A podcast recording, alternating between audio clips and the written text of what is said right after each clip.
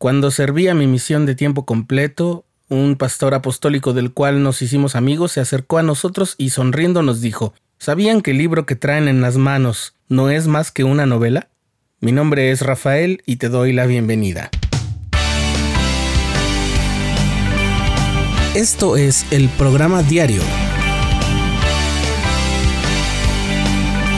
con Rafael Vázquez.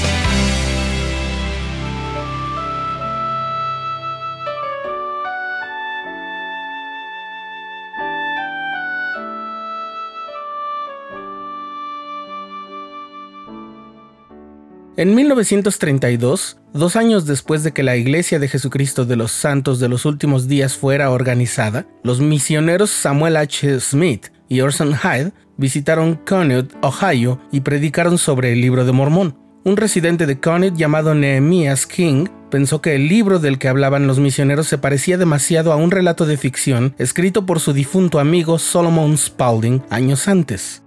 La voz corrió por la región y para 1833, John Spaulding, hermano de Solomon, y otros siete ciudadanos de Connaught firmaron declaraciones juradas en las que declaraban que Spaulding había escrito un manuscrito, es decir, la versión preliminar de un libro, partes del cual eran idénticas a algunas partes del libro de Mormón.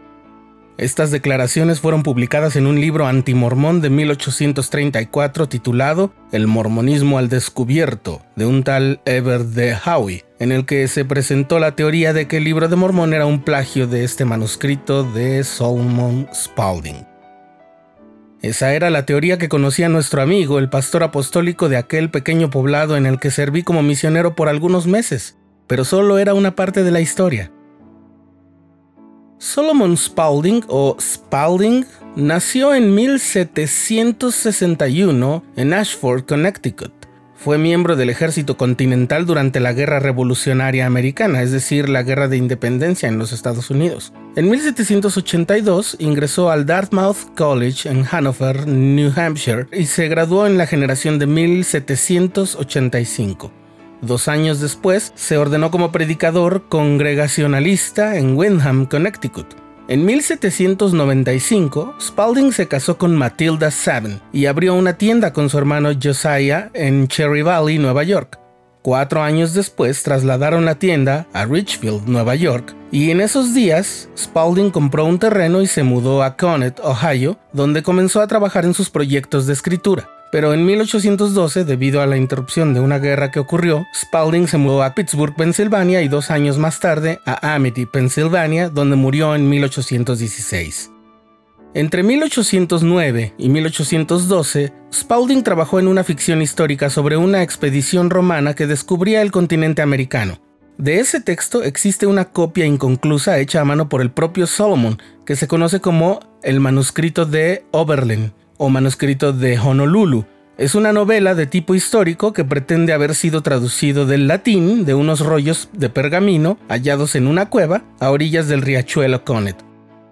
Trata de un grupo de romanos que viaja a la Gran Bretaña y que el viento desvía hasta conducirlos a América. Uno de los romanos narra las aventuras del grupo y la historia y la cultura de los pueblos que encuentran en las Américas.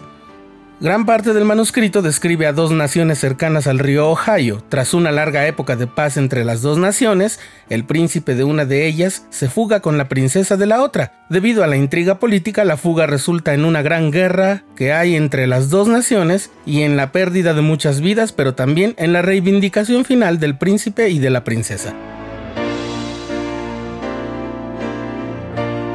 ¿Recuerdas las declaraciones juradas de que el libro de Mormón era un plagio del texto de Spaulding? Bien, pues esa teoría tenía dos problemas principalmente. Primero, la trama no era exactamente la misma del libro de Mormón, a pesar de que se pueden ver las similitudes. Pero más importante aún, el texto de Spaulding no estaba publicado. Él lo había dado a conocer a un círculo muy reducido de sus familiares y amigos, pero en forma de manuscrito, es decir, solamente hecho a mano.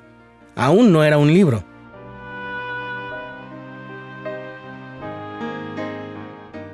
¿Quieres saber cómo terminó este intento por desacreditar al libro de Mormón como escritura divina y a José Smith como profeta de Dios?